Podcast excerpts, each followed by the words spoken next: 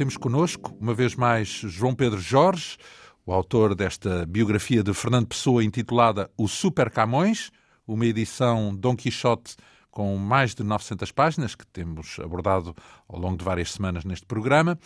Na semana passada falámos sobretudo na revista Orfeu, do relevante papel de Mário de Sá Carneiro e da família, já agora do pai, que financiou a revista, e por outro lado percebemos também a afinidade da revista com a corrente modernista que na altura era vivida por eh, vários intelectuais, escritores, poetas, em Paris, sobretudo, a grande meca do experimentalismo a nível global, por exemplo, com o fascínio, também a polémica, suscitada pelos famosos ballets russes de Diaghilev, com uma estética de ruptura face, sobretudo, à, àquela corrente mais romântica herdada do século XIX. Os portugueses que viveram esses anos em Paris, por exemplo, Mário de Sá Carneiro, José Pacheco, inspiraram-se nesse legado experimentalista para ajudar a erguer a revista Orfeu, que, no fundo, teve o principal contributo através de Fernando Pessoa, sobretudo com o heterónimo Álvaro de Campos, porque assinou, nomeadamente, o chamado Opiário e a famosa Ode Triunfal, textos eh, extremamente afirmativos, com o seu quê de anarquismo, eh, e que punham em causa as convenções nomeadamente associadas às artes, eh, de tal modo que muitos os consideraram a eles, aos autores da Orfeu, no seu conjunto, e sobretudo Fernando Pessoa e, e o seu heterónimo Álvaro de Campos, como perturbados mentais, ou mesmo loucos, como se tivessem saído do manicômio, é aliás a expressão usada. O primeiro número da revista saiu em março de 1915, o segundo foi publicado em junho do mesmo ano, com mais uma peça incontornável no legado de Fernando Pessoa e do seu heterónimo, Álvaro de Campos, a Ode Marítima. E mais uma vez, o conteúdo eh, dessa obra destoou completamente da estética dominante na época. E o que é que isso revela do personagem, digamos assim? Antes de mais, estamos a falar de um heterónimo e não necessariamente Sim. de Fernando Pessoa. Sim, este é, no fundo, este, uh, o Álvaro de Campos começa a existir publicamente neste ano de 1915 embora o, o, Fernando Pessoa já o tivesse criado um pouco antes, mas é já é... tinha carta astrológica, por exemplo? Não, ainda, uh, já tinha feito? Não, ele vai fazer depois uh, essa carta astrológica, não é? Que era uma forma de desprender o heterónimo do seu criador, dar-lhe uma vida própria, e acaba por ser o, o heterónimo que mais vai interferir nas relações de carne e osso do próprio Fernando Pessoa. Portanto, o Fernando Pessoa fez uma carta astrológica do Álvaro de Campos e isto é, a carta astrológica é importante porque, segundo o Fernando Pessoa, um heterónimo para o ser tinha que ter uma carta astrológica, não é? Porque é a carta astrológica que dá ou que confere uma idiosincrasia ou uma maneira de ser ao heterónimo. É uma espécie de uma coerência, um fio condutor, não é? Exatamente. Para poder ser coerente. Sim, ou seja, é, é, estes heterónimos, com a carta astrológica, adquirem uma personalidade fora do criador, do Fernando mais, Pessoa, não é? Eh, quer dizer que ele tinha essa competência para fazer cartas astrológicas, certo? Na verdade, o Fernando Pessoa estudou a fundo a astrologia, leu muito sobre o assunto, teorizou sobre a astrologia. Os próprios especialistas em astrologia confirmam que o Fernando Pessoa tinha um vasto e profundo conhecimento sobre a área. Há quem diga que este interesse pela astrologia terá nascido depois do Fernando Pessoa ter sabido que um dos seus antepassados, um tetravô, terá sido astrólogo, o chamado Sancho Pessoa, que era um judeu que oficiava numa sinagoga e que escapou por um triste ser queimado na fogueira da Santa Inquisição. No fundo, acabou por não ser morto, mas os seus bens foram confiscados. Então, e quem era Rafael Baldaia? Um Rafael Baldaia, precisamente, foi uma personagem que o Fernando Pessoa inventou, a personagem de um astrólogo, também foi criada neste ano de 1915, curiosamente, e que, inclusivamente, este Rafael Baldaia não só era autor de obras como Sistema de Astrologia e Introdução ao Estudo do Ocultismo, como também tinha uma tabela de honorários para cobrar os mapas astrológicos que fazia. Isso real ou estamos a falar da tal invenção como um heterónimo? Isso é uma, é uma invenção, mas sabe-se também que o próprio Fernando Pessoa terá ganho algum dinheiro com a astrologia. A fazer mapas a astrais. A fazer mapas astrais. Uh, mapas de quem, já agora?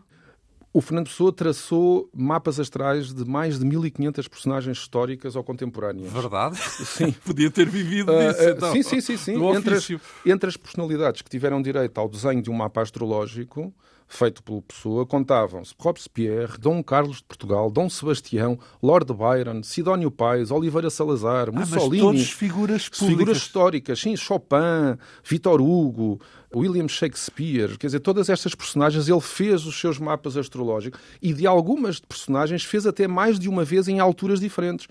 Como, por exemplo, casos do Napoleão, da Rainha Dona Amélia, do escritor Oscar Wilde. Aliás, o Fernando Pessoa comentava que o mapa astrológico dele e do Oscar Wilde tinha várias semelhanças. Várias dele, Fernando Pessoa, dele, Fernando Pessoa, Porque sim. depois há um mapa astrológico do heterónimo Álvaro, Álvaro Campos. de Campos, sim. Pronto.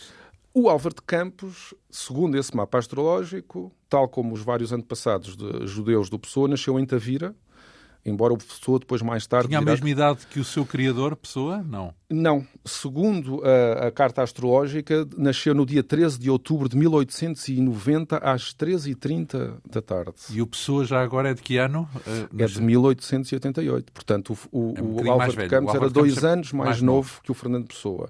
É curioso porque ele nasce em 13 de outubro de 1890, que é o ano exato do ultimato inglês, não é? Ele, falamos do heterónimo. Do heterónimo Álvaro de Campos. Natal. Portanto, este heterónimo, Vida. Álvaro de Campos, nascido em Tavira, dois anos mais novo de que Pessoa, tinha dois centímetros mais alto que o Fernando Pessoa. Portanto, o Fernando Pessoa ia a, este, a estes, estes detalhes. Dizia que era um tipo vagamente judeu-português, que tinha cabelos lisos e risco ao lado, com tendência para se curvarem um pouco. Portanto, isto é, é ir a um pormenor biográfico extraordinário, não é? De um Uh, personagem, de um nunca nos podemos personagem, esquecer. exatamente, sim. exatamente. De um heterónimo. Uh, ou seja, o Fernando Pessoa, apesar de nunca ter escrito um romance, mas criou personagens uh, com... Com princípio, meio e fim, Com, com- princípio, com meio fim, como se fosse de um romance, não é? Sim.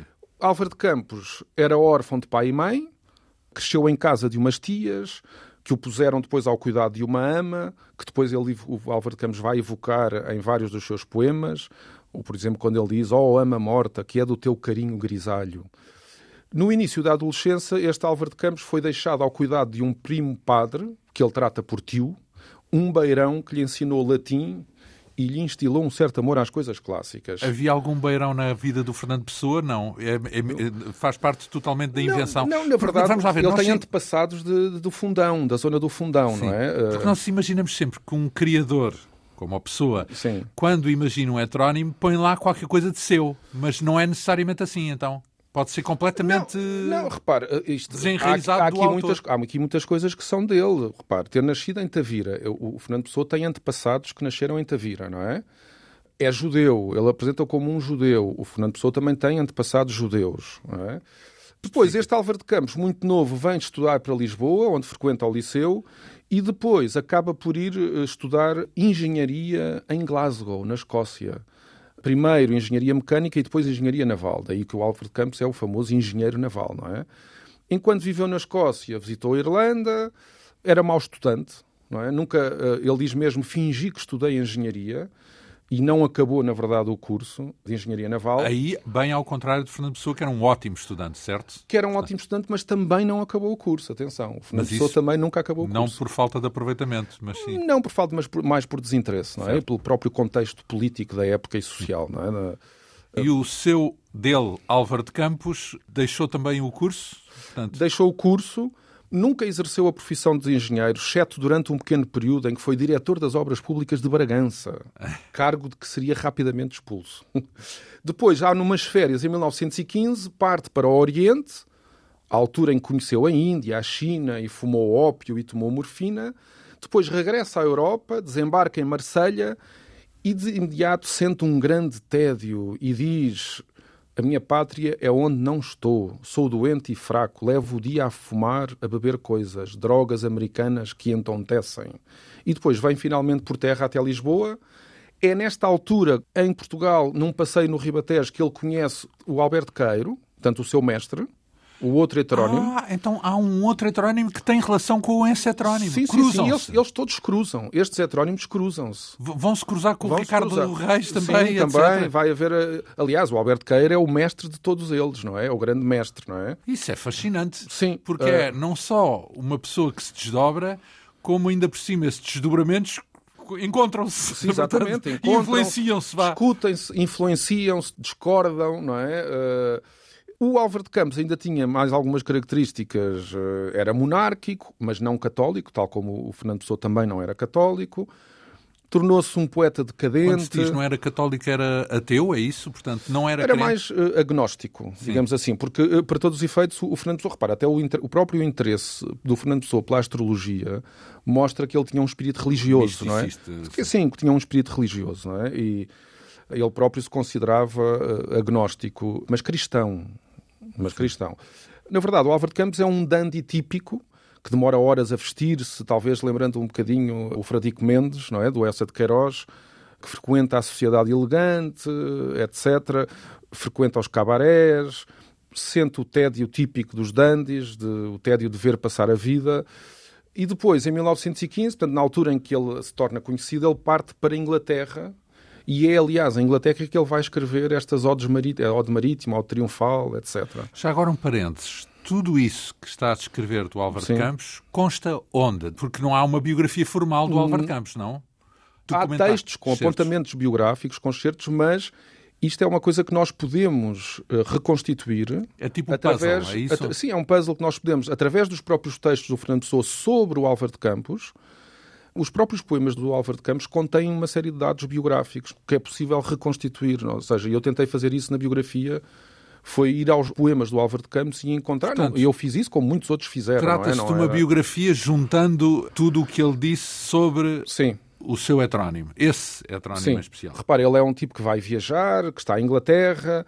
Depois, em 1923, regressa definitivamente e fixa-se em Lisboa. E quando regressa a Portugal, começa a perder a vontade de viajar e desiste de ser moderno e começa a passar o tempo a andar a pé pela capital, vai à cidade onde nasceu, Tavira, dá passeios por Sintra num Chevrolet emprestado. Há um célebre poema dele eh, sobre o Chevrolet, sobre as suas viagens de Chevrolet, em que nós percebemos que este, o ambiente da vida marítima, das odes, vai sendo substituído pelo ambiente das ruas da cidade. Finalmente, vamos encontrá-lo na idade da reforma, já a viver no Estoril, na inatividade, bebendo vinho, fumando, reclinando-se numa cadeira de praia no Estoril e tratando por tu uma senhora, que não se sabe se será esposa ou não, que está sentada ao seu lado a fazer crochê, como o típico casal de ingleses que se aposentou aqui. Uh, Já agora, ele não mata o heterónimo, não? não, não. Ele não o mata, mas acabará por matar o Alberto Queiro, sim. Portanto, Alberto Queiro dos morrerá. heterónimos, o único que morre por decisão do criador é o Alberto Queiro, é isso? Sim, esse seguramente, sim.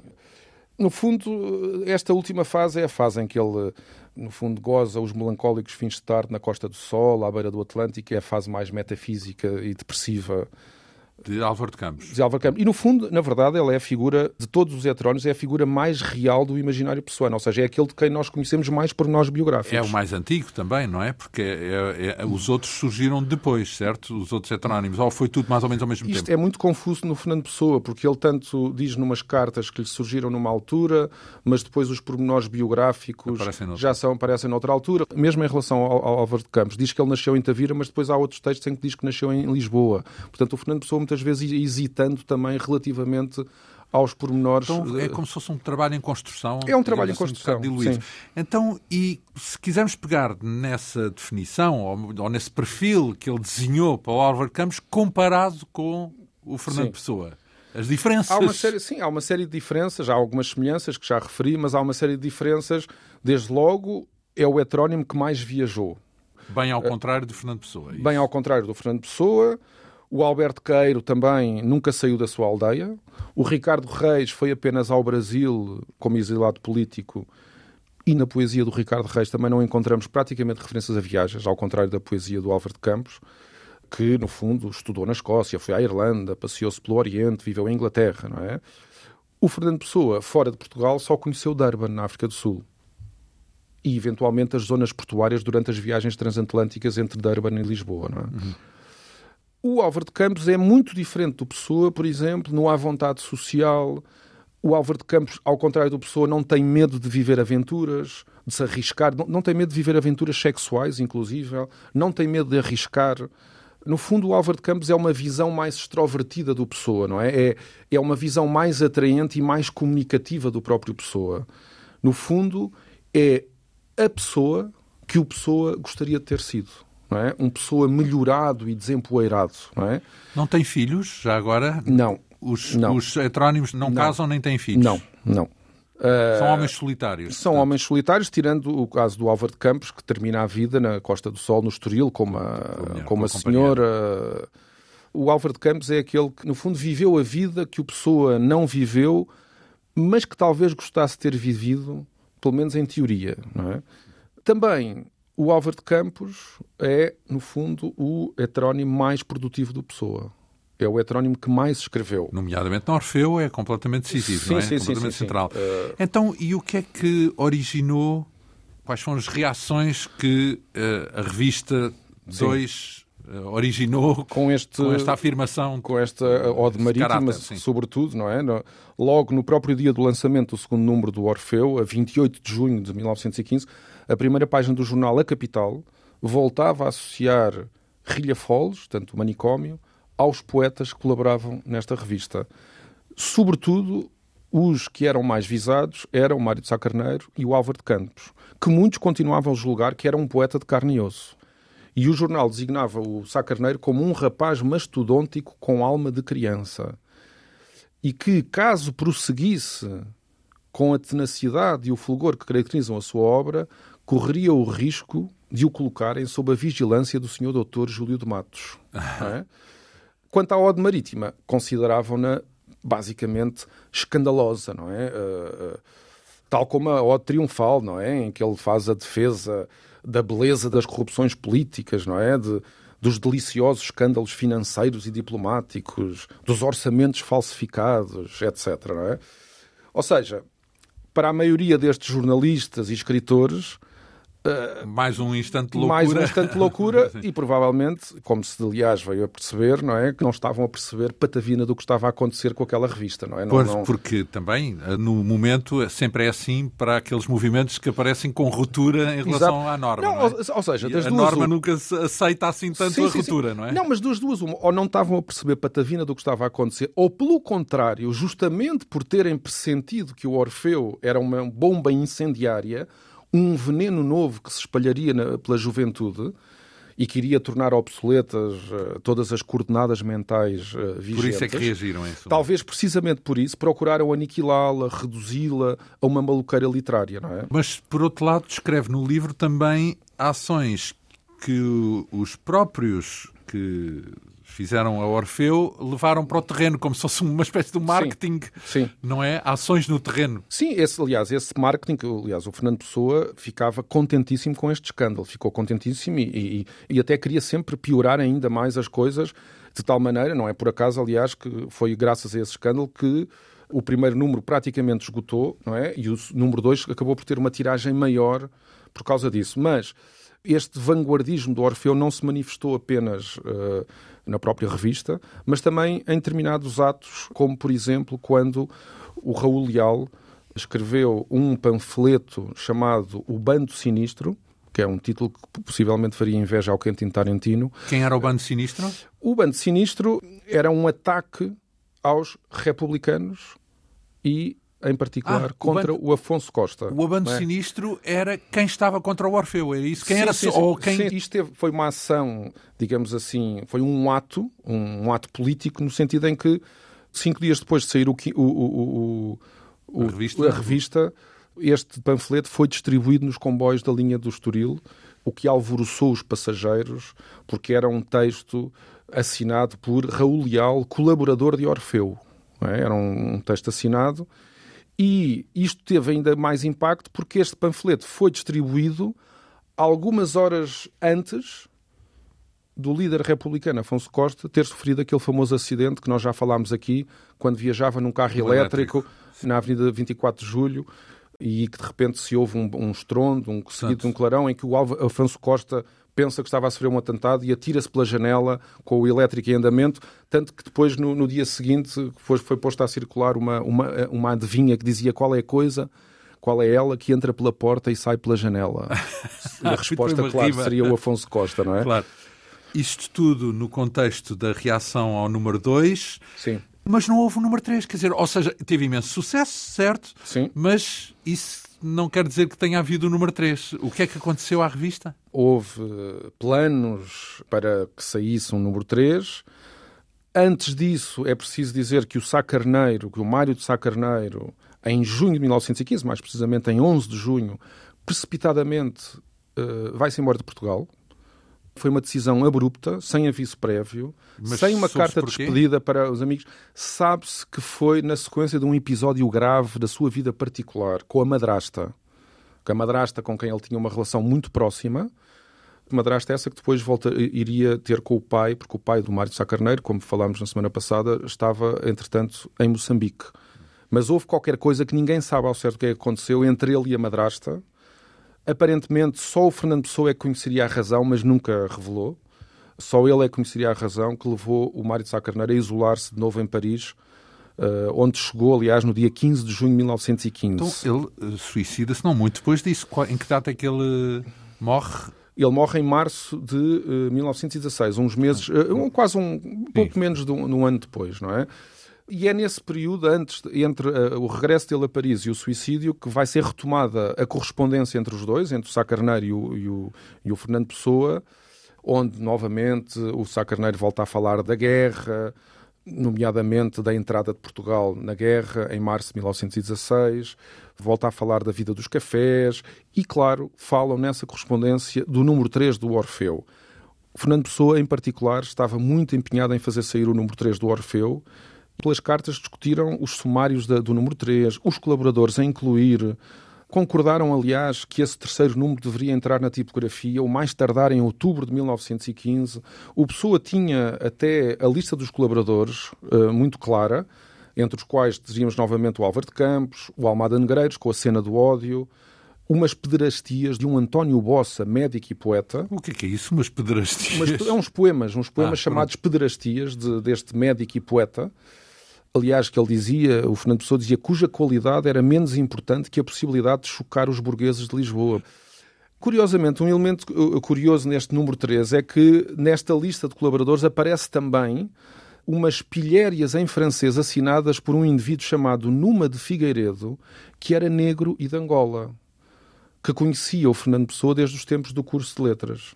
Real? Real, este Sim. era real. Embora haja quem o tenha confundido como um heterónimo do Fernando Pessoa, mas não, o Numa de Figueiredo existiu mesmo, foi colega do Fernando Pessoa no curso de letras na Universidade de Lisboa. Aliás, ele dizia numa carta sobre este Numa de Figueiredo, o Sá Carneiro dizia uh, a certa altura ao Fernando Pessoa: o Numa, o Numa, uma vez que o meu caro Fernando Pessoa se responsabiliza, sabe bem a confiança completa que tem em si e tem uma vantagem o recorde do cosmopolitismo preto português escrevendo em francês. Acho ótimo. Faltam-nos mesmo os artistas de cor. Pronto, este terceiro número uh, estava programado para outubro de 1915, mas tal nunca veio a acontecer. Por quê? Porque uh, o, quando o número 3 já estava em provas, faltou o financiamento. Então, o, o financiamento pai do Sacarneiro não era... Fechou a torneira. Fechou o pai? A, o pai do Sacarneiro fechou a torneira. Por quê? Segundo o que o Sá Carneiro disse ao Fernando Pessoa, porque o pai se queixou de que o filho, Mário de Sá Carneiro, estava a gastar muito dinheiro, tinha muitas contas para pagar, mas na verdade tudo indica que ele cortou, fechou a torneira por causa do sururu. Por causa do sururu, sim. Que, que, tinha tido conhecimento dos ataques feitos à revista, do que é que se falava nos jornais, etc. Provavelmente também através da madrasta, que entretanto chega a Moçambique. Portanto, a decisão muito mais do que económica, tinha a ver com o pai, uh, o pai não querer continuar a financiar uma revista que estava a criar uma imagem do filho e dos amigos como doidos, basicamente, não é? Mas o Orfeu 3 continua sempre a ser, até ao fim da vida de Fernando Pessoa, uma das, uma das suas obsessões e um tema de conversa. Nunca se chegou a publicar? Nunca se chegou a publicar. Se, e nem se sabe uh, que textos eram os que estavam Não, previstos. não, sabe. sabe-se. Uh, só uma parte é que se conhece. E conhece a substância, é isto? Conhece a substância. Este, o Orfeu 3, na verdade... Quase que podia editar na mesma. Não, não, não, não. não. O Orfeu 3 foi publicado. Foi publicado, mas em 1983. E apenas uh, sob, foi publicado sob a forma de provas tipográficas incompletas, não é? Não, é, não foi o número completo. Era o que havia, em suma. Era o que havia, não é? Uh, mas que já era bastante, ou seja, já, sobrou sim, ainda. Que sim, sim, sim. sim. Dos deu planos para, que tinha. Deu para uma publicaçãozinha. E tinha uh, alguma coerência face ao número 1 e número 2? mantinha o mesmo registro e a mesma... Sim, mantinha... mantinha tinha dizer, na mesma Álvaro de Campos, por exemplo? sim, sim. E, e o Almada Negreiros, com a cena do ódio... E, mas pronto, mas só foi publicado, repare, em Sim. 1983. Sim. 70 é? anos depois, ou quase. Não, quase 50 anos depois da morte do Pessoa. Portanto, a morte de Fernando Pessoa cumpre, uh, é assinalada em 1985, não é? Os 50 anos da morte. Por outro lado, o facto de o pai de Mário de Sacarneiro ter tirado o tapete, digamos assim, ter Sim. parado o financiamento Sim. da revista, isso não provocou um trauma no, no grupo ou no próprio Mário Sacradeiro, nomeadamente? Porque temos em mente que ele se vai suicidar, sim, não é? Sim, exatamente. Portanto... Uh, é verdade que terá contribuído, não terá sido a única razão, mas terá contribuído certamente para o estado depressivo que pronunciou o, o suicídio uh, que ocorreu em abril de 1916. Como é? é? que qual é o contexto desse suicídio? É um contexto de, na verdade, uh, é um contexto paradoxal, no fundo, porque é um contexto depressivo, mas acompanhado por uns últimos, umas últimas semanas de vida do Sá Carneiro de grande euforia, porque ele conhece casualmente num bar de Montmartre, em Paris, uma prostituta ou algo parecido, de nome Helena, com quem ele vai conviver bastante, com esta rapariga, com quem se entregou uh, a gastos excessivos, no fundo, a uma, a uma vida de loucura, de insensatez, de esbanjamento do dinheiro, desregrada, desregrada compras de roupa, frequentaram uh, os melhores cafés e salões parisienses. Até que ele. A 30... Diz ele? Ou isso é, sim, uma, sim, é algo sim, que foi ele próprio que sim, narrou? Sim, sim, eh, fala assim, na, correspondência. na correspondência. Ele, aliás, disse depois de a 31 de março, depois de, destes 15 dias de estroinice, ou destas três semanas de estroinice, ele avisava o Fernando Pessoa, a 31 de março de 1916, ele diz, a menos que se dê um milagre, na próxima terça-feira, 13, ou mesmo na véspera, o seu Mário de Sá Carneiro tomará uma forte dose de estricnina e desaparecerá deste mundo. Ele avisa. Portanto, ele avisa e que aconteceu vai... mesmo? Ele nessa data? Não aconteceu nessa data. Ele comunica o suicídio. Aliás, ele comunica o suicídio e envia para o Fernando Pessoa quase toda a sua obra inédita com o pedido que o Fernando Pessoa a publicasse como melhor entendesse. Então, mas uh... ele explica ou justifica porque é que está nesse estado e porque é que quer pôr termo à vida? porque está insatisfeito, está entediado, porque sente falta de dinheiro, porque não, não, já não consegue ter uh, as condições que materiais que o pai lhe. Uh, Essa mulher desaparece é tal? Uh... Essa mulher acabou por, depois por desaparecer. Eu não sei qual é que foi o, depois o destino dela. Mas o Sá Carneiro anunciou em duas ou três ocasiões diferentes que se iria suicidar, depois recuaria, até que no dia 3 de abril de 1916 ele diz ao Fernando Pessoa: É hoje, segunda-feira 3, que morro atirando-me para debaixo do metro, na estação de Pigal. E foi? Não. O Sá Carneiro foi adiando várias vezes o, o suicídio anunciou em diferentes cartas que se ia suicidar, como disse primeiro com estricnina, depois disse que se ia atirar para debaixo do metro na estação de Pigalle.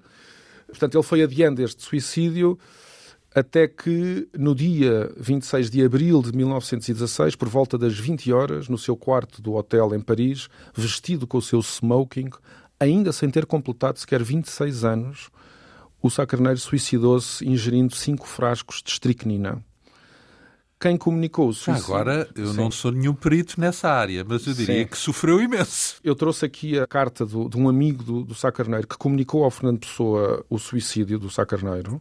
Portanto, é a carta que ele envia a Fernando Pessoa. Eu, portanto, o amigo do Sá Carneiro, conta... José nos conta e é quase uh, mórbido nos detalhes, porque ele diz: um dia, dia 26, entrou ele, o Sá Carneiro, no meu escritório, como costumava, depois de falarmos uns momentos. Disse-me Araújo, preciso que você vá hoje à minha casa às 8 horas em ponto, sem falta. Assim fiz. Quando entrei no quarto, notei que ele estava deitado, muito naturalmente, perguntei se lhe doía a cabeça. Foi então que ele disse: Acabei agora mesmo de tomar cinco frascos de arseniato de estricnina. Peço-lhe que fique aqui. Corri logo abaixo a buscar um copo de leite, ao mesmo tempo que dizia ao criado para subir com o mesmo, enquanto eu ia ao comissariado procurar um médico e ao mesmo tempo um automóvel para o conduzir a um hospital. Tudo isto tinha sido feito rapidamente. Quando subi com dois agentes para o transportar ao automóvel, foi então que presenciei a coisa mais horrível que se pode imaginar. Sá Carneiro agonizava, congestionado numa ânsia horrível, todo contorcido, as mãos enclavinhadas. Momentos depois expirava. Nada havia que o salvasse. Eram 8 horas e 20 minutos. Depois foi o quarto fechado por ordem dos agentes e eu fui ao comissariado prestar esclarecimento. Sobre a mesa, bem à vista, estava uma carta para mim, mais atrás uma carta para o pai, outra para o meu amigo, Fernando Pessoa, e mais duas, uma para a tal rapariga, é? outra para um outro amigo. E pronto. E, uh, Essas cartas chegaram até a nós, até à atualidade, ou perderam-se? Não, não. As cartas que o Fernando Pessoa escreveu para o Mário de Sá Carneiro perderam-se. Não, não, essas que ele ah. refere. Essas porque ele diz que o Sá Carneiro deixou uma data de cartas, não é? Portanto, a pergunta é se eh, ainda houve acesso a essas cartas. Ainda. Sim, sim, sim, sim, sim, sim, sim. O que se perdeu foram as cartas que o Fernando Pessoa escreveu. Uh, escreveu, sim. Essas, porque estavam dentro de uma, de uma mala. O Sacarneiro tinha dívidas no hotel, tinha ainda que pagar uh, a conta do hotel, morreu sem as ter uh, pago. pago. E o dono do hotel acabou por, no fundo, reter ali os bens do Sacarneiro. Incluindo espera, as cartas do Incluindo as cartas do Fernando Pessoa que assim se desapareceram, e esse é um dos grandes mistérios da literatura portuguesa, que ainda hoje não se sabe se elas foram desfeitas, foram para o lixo, ou se ainda existem eventualmente algures eh, em algum lado, em Paris, num sótão, numa cave, não se sabe. Sabe-se o que é que poderiam conter essas cartas eh, do Fernando Pessoa? Continham, no fundo, uma série de uh, informações sobre, sobre o Orfeu então, 3, etc. Então, imagino que foi um trauma, seja como for, para o métier, digamos assim, para o grupo do Orfeu e aí também em especial para o Fernando Pessoa, que Sim, era muito foi, amigo dele. Foi, foi um acontecimento bastante forte para o Fernando Pessoa, abalou-o bastante, não é? Ainda mais porque vinha eh, na sequência de um outro acontecimento também bastante forte na vida do Fernando Pessoa, porque uns meses antes, em dezembro de 1915, na cidade de Pretória, na África do Sul, onde o padrasto do Pessoa fora colocado como cônsul-geral, a mãe do Pessoa, com apenas 53 anos, sofreu uma apoplexia ou trombose cerebral e ficou hemiplégica ou paralisada do lado esquerdo do corpo. E, portanto, isto acontece meses antes do, do suicídio do Sacarneiro e o Fernando Pessoa, de facto, passou aqui a seguir a, este, a estes acontecimentos Uh, um período mais depressivo, aliás, uh, quando chega ao seu 28º aniversário, em junho de 1916, portanto, dois ou três meses depois do suicídio do Sá Carneiro, ele diz: Cheguei assim ao meu 28 aniversário sem nada ter feito na vida, nada na vida, nas letras ou na minha própria individualidade. Até agora conheci o insucesso absoluto. Durante quanto tempo, ai de mim, terei de conhecê-lo ainda? Portanto, deprimido, mais ou menos. Sim, sim. Quanto mais examino a minha consciência, menos me absolvo do nada que é a minha vida. Portanto, ele está. Uh, no fundo, depressivo, não é? Está uh, com uma sensação de, de fracasso. Nunca é? sabemos o que é que ele escreve ou diz sobre a morte de Mário de Sá Carneiro. Isso não ficou registado? Não, sim, sim, não. Fica registado em cartas que ele escreveu aos colegas, a alguns amigos, eh, inclusive é de uh, colaboradores do Orfeu. Uh, ele, ele, anuncia esse, esse acontecimento terrível, não é? E, e mostra-se muito afetado por isso, não é? Depois, não se sabe também se por causa deste, de todo este ambiente, no fundo, fúnebre, não é? Com o acidente da mãe, com a morte do sacarneiro, mas é, coincide mais ou menos por esta altura também, quando o pessoa começa a desenvolver experiências de escrita automática ou mediúnica, não é? Mediúnica? Médium, é sim, isso? Sim, sim, sim, sim, sim, sim, sim Escrita sim. automática como se estivesse possuído, como se estivesse a contactar com assim. o, o outro mundo, o além. Sim, sim, ele, aliás, há uma, há uma carta à, tia, ele tem, a tia Anica, com quem ele fazia sessões espíritas, não é? Ele escreve-lhe a certa altura e diz que estava uma vez em casa de noite, tendo vindo da brasileira, quando sentia vontade de literalmente pegar numa caneta e pô-la sobre o papel. E começa, a, e começa então uma experiência de escrita automática ou seja, onde o Fernando Pessoa uh, aparece como, é se, como, como, se, ele fosse um meio de transmissão ou de revelação de outros seres, não é? é tal médium. Uh, ele, tem, ele diz mesmo, nesta carta, diz que faz a assinatura do, do tio Cunha, do Manuel Gualdino da Cunha, e depois uh, escreve várias coisas, palavras, números, faz desenhos como se estivesse possuído. Não é? Ele diz que tem visões etéricas em que via a aura magnética de algumas pessoas e a sua própria, e quando se olhava ao espelho e no escuro, essa aura irradiava das suas mãos, não é?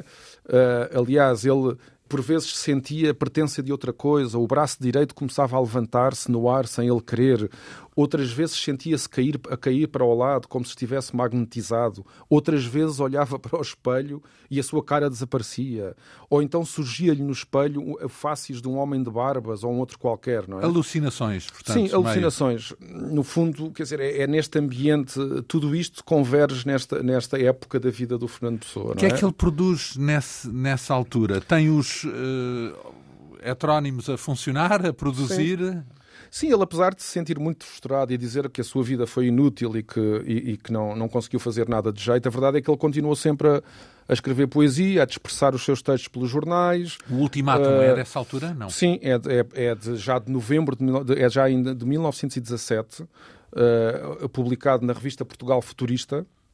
Mais uma vez o heterónimo Álvaro de Campos aparece. E o ultimátum é o quê? É, tem... Na verdade é mais um daqueles textos violentíssimos. Mas tem a eh, ver com o ultimato inglês? Não. Isso já é uma está fora uh, completamente. Sim, é um texto que remete para o, para o humilhante ultimato inglês, a Portugal, de 1890. Anos, mas, mas, mas que na verdade, sobretudo, é um ultimato a toda a Europa, não é? É um, é um texto escrito a pensar na Primeira Grande Guerra e é uma espécie de ultimato a todos os governos da Europa e a todas as principais figuras da política e da cultura europeia.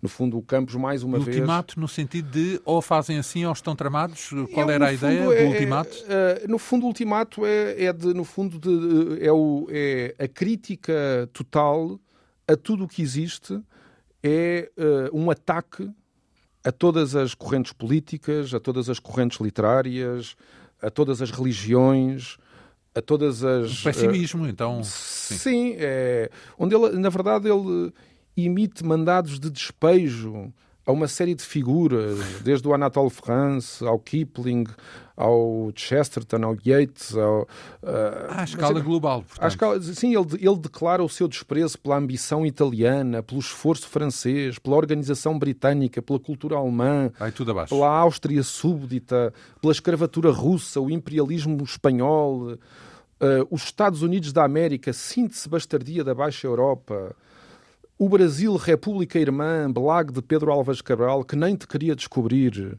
etc. Não é? E qual é o efeito que tem esse ultimato? Porque é publicado na uh, revista eh, Portugal Futurista, Portugal Futurista, em uh, novembro de 1917. Uh, basicamente, com esta violência, acabaria por, onde ele diz, aliás, diz que tudo não passa de esterco e de lixo, não é? Ele sente, em que sente asco e desprezo e desdém por tudo, não é?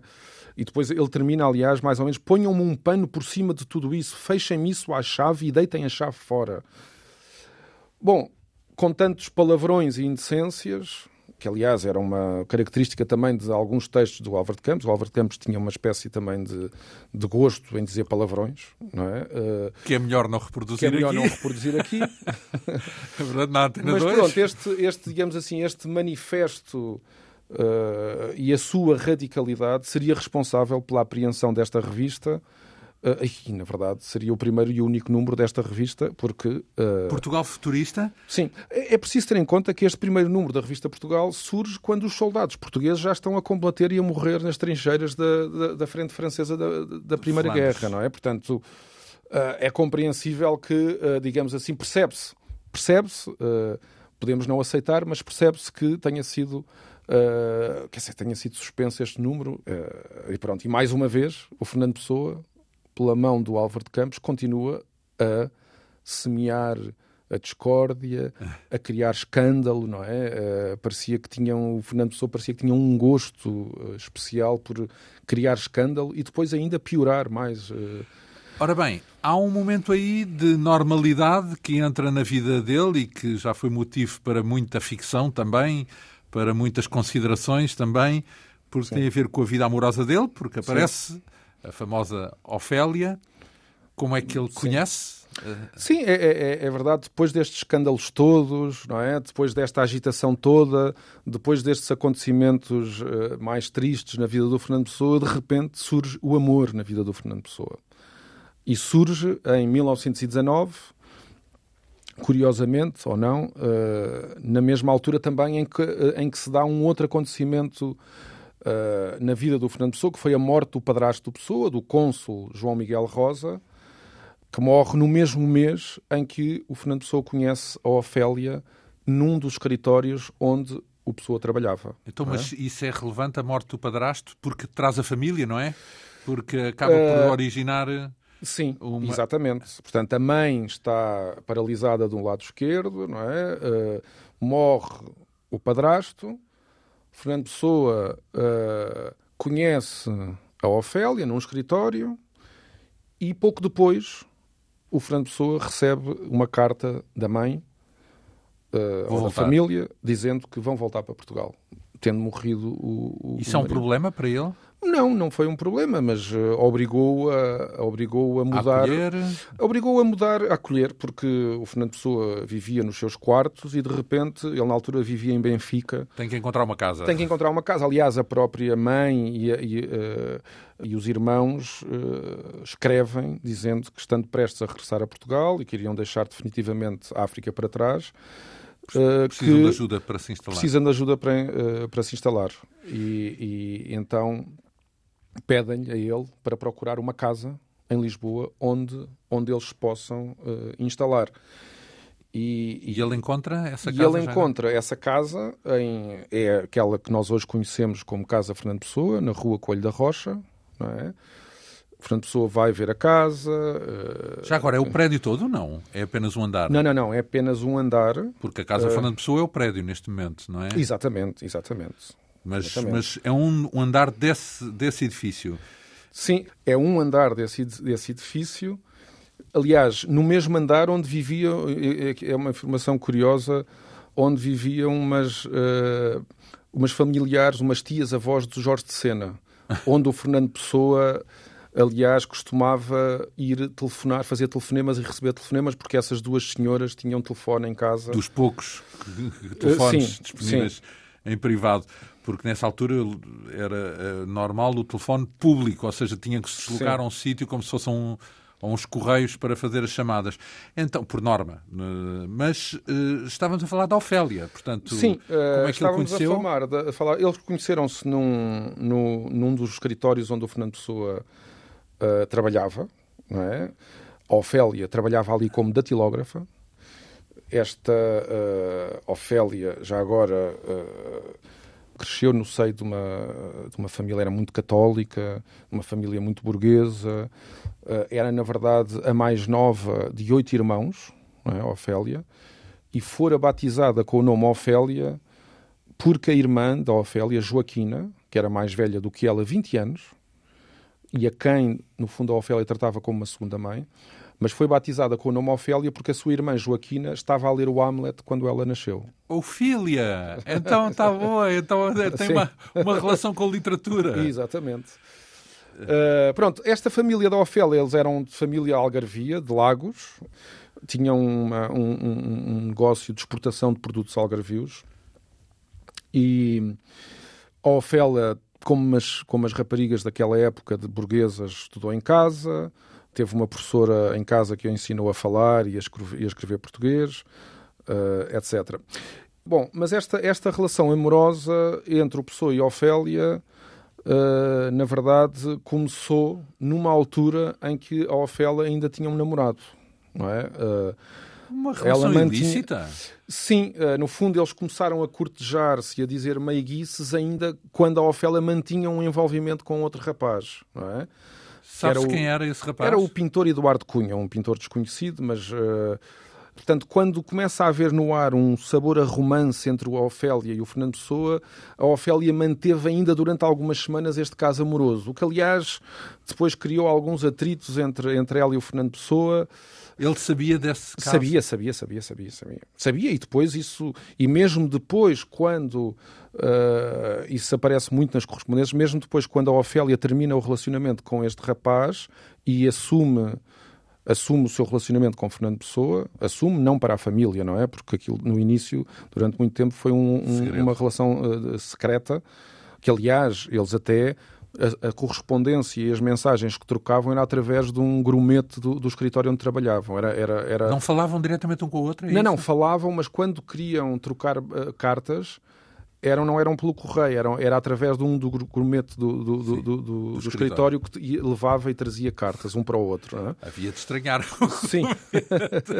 mas... mas, mesmo, mesmo já nessa altura, o, o, este rapaz nunca aceitou, durante muito tempo, não aceitou o fim do namoro e tentou sempre prejudicar a relação do Fernando Pessoa com a Ofélia, fez muita chantagem com a Ofélia, ameaçou de contar que ia contar aos pais da Ofélia e eles acabaram por saber realmente que tinham que, a Ofélia tinha um novo namorado. Mas era Fernando impensável Pessoa. para ela assumir uma relação normal com o Fernando Pessoa? É isso?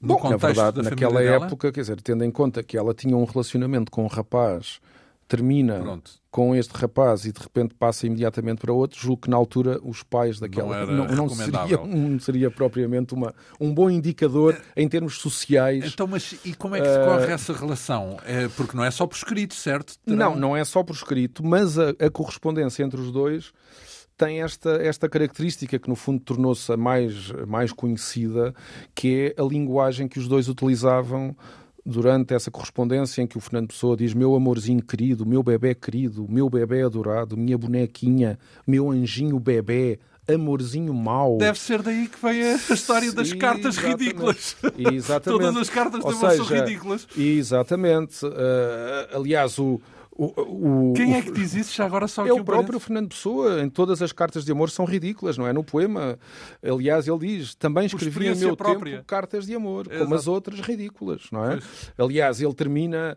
uh, termina muitas vezes as cartas como manda um, um, um meiguinho chinês, um quarteirão de milhares de beijos, um regimento de beijinhos, milhões de beijos, etc. Ginhos, ginhos e mais ginhos.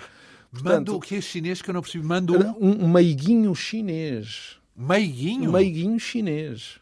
Não sabemos muito bem o que será, mas mas pode ser uma, algo com uma conotação erótica. Aliás, estas cartas uh, desfazem um bocadinho a ideia de que estamos perante um namoro só platónico, sem, ero, sem erotismo, não é? Porque era essa a ideia que vingou. Era muita ideia de que o Fernando Pessoa era um tipo assexuado, que não teria desejo sexual. Era só na escrita. Que era portanto. uma coisa assim. Uh, mas a verdade é que há algumas expressões em que ela diz a certa altura: tens saudades dos pombinhos? Os pombinhos são os seios da, da Ofélia, não é? Ou então já tenho saudades de dar um passeio até à Índia. Ou seja, isso então, seria um, um código amoroso. Pombinhos, São é os ela, cheios. É ela que escreve a ele, é sim, sim, sim, sim, sim, do cheio, que fala é que dos peitos se, dela, como é que não é? se sabe que está a falar dos peitos já agora? Bom, isto é, é, é, é na verdade, é a interpretação da Manuela Parreira da Silva na, na, na, na correspondência que publicou, em que ela diz que isto são claramente alusões eróticas. Então, mas e, e percebemos qual é o contexto em que eles puderam ter essa experiência mais carnal, digamos assim. Essa não... experiência carnal provavelmente. Não viviam juntos, não, não viviam juntos. Não, estas referências eróticas não são de. Provavelmente eles nunca se viram, nunca se despiram, nem nunca se viram nus um é ao outro. Provavelmente isto refere-se a esta coisa, esta expressão tens saudades dos pombinhos deve ser, isso sim percebe-se que, que, terá sido que o Fernando Pessoa muitas vezes descansava a cabeça no peito da, da Ofélia, não é? E, e, no fundo seria o máximo do erotismo em que eles chegariam, seria o, o Fernando Pessoa sentir então, o relevo. Sem querer ser muito, uh, uh, como é que eu ia dizer, muito como a imprensa cor-de-roça.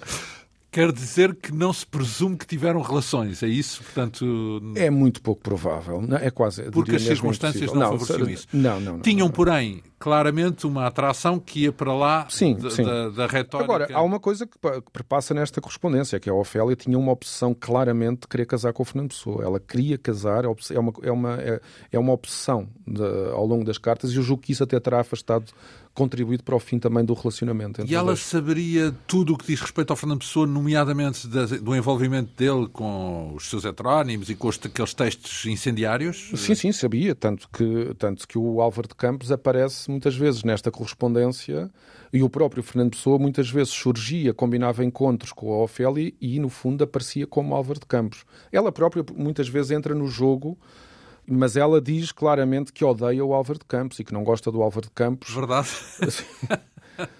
Ou seja, o Álvaro de Campos aparece muitas vezes nesta correspondência e, e ela mesmo diz, quando combinam encontros, amanhã não me tragas o Álvaro de Campos contigo. Bem, isso quer dizer que ele também devia participar nesse jogo, ou seja, devia mudar o registro na relação sim, sim, com sim, ela e volta e meia aparecia como Álvaro de Campos e não como Fernando Pessoa, não é? Exatamente, sim. Digamos assim. Sim. Então, e, e essa relação, digamos assim, acaba por ser eh, consumada de que modo? Ou melhor, é assumida? Alguém sabe da relação para além deles? Sabe a irmã, a irmã da Ofélia, e não muito mais. Porque, Porque o, Fernando Pessoa, família... o Fernando Pessoa nunca revelou a ninguém, nem ao primo, nem, tanto quanto sei, ao primo, não julgo que nem o primo, o Mário, que era o mais próximo de Fernando Pessoa, sabia, nem à família quando veio da África do Sul. Tanto que, aliás, há, há cartas onde, em que a Ofélia se queixa precisamente de se cruzar com ele no Rocio. Já está o Fernando Pessoa, por exemplo, a passar com a irmã. E ele finge que não a conhece. E ele finge que não a conhece. Não é? E ela queixa-se disso. Depois, os pais da Ofélia saberão acabarão por saber que ela tem este caso, não é? Uh, e isso com... é um problema? Uh, inicialmente pensava-se que sim, mas uh, tudo indica que os pais acabaram por se resignar e aceitar, até porque, repara, o Fernando Pessoa, para todos os efeitos, era de uma origem social, apesar de tinha um estatuto social mais elevado que a Ofélia, não é? Ah, mas sendo ela já. Uh, uma burgue... era, uma, era uma burguesa, é uma família burguesa, não é? De negociantes, comerciantes, não é? E ela, sabe-se também a vida que ela levou para lá de pessoa? ainda estamos aqui a meio, ou seja, sim, sim, sim, sim, eles não. vão, vão. Não, ela, ela acabará. Repara que eles terminam relação relação e depois daí a 10 anos voltam a, a encontrar-se. Mas ela e tem sequência? Ela depois acabará, depois no fim da segunda, segunda fase do, do, do namoro, ela acabará por casar, a Ofélia acabará por casar mais tem tarde. outra sim. vida, em suma. Sim, tem outra vida, sim, sim. Então, nós vamos se calhar ficar por aqui, porque o nosso tempo está aqui a chegar ao fim, mas uh, fica já a promessa de prosseguirmos com o desfecho desta relação com a Ofélia. Fernando Pessoa é o personagem que estamos a seguir a partir deste livro que tem a assinatura do nosso convidado, João Pedro Jorge, autor desta biografia intitulada O Super Camões, dedicada a Fernando Pessoa, uma edição Dom Quixote com mais de 900 páginas, que voltaremos então a abordar para a semana. Muito obrigado por esta vinda aqui à Rádio Pública, a Quinta Essência, hoje com o apoio técnico de Leonor Matos, produção, realização, apresentação de João Almeida. Regressamos dos oito dias. Bom fim de semana.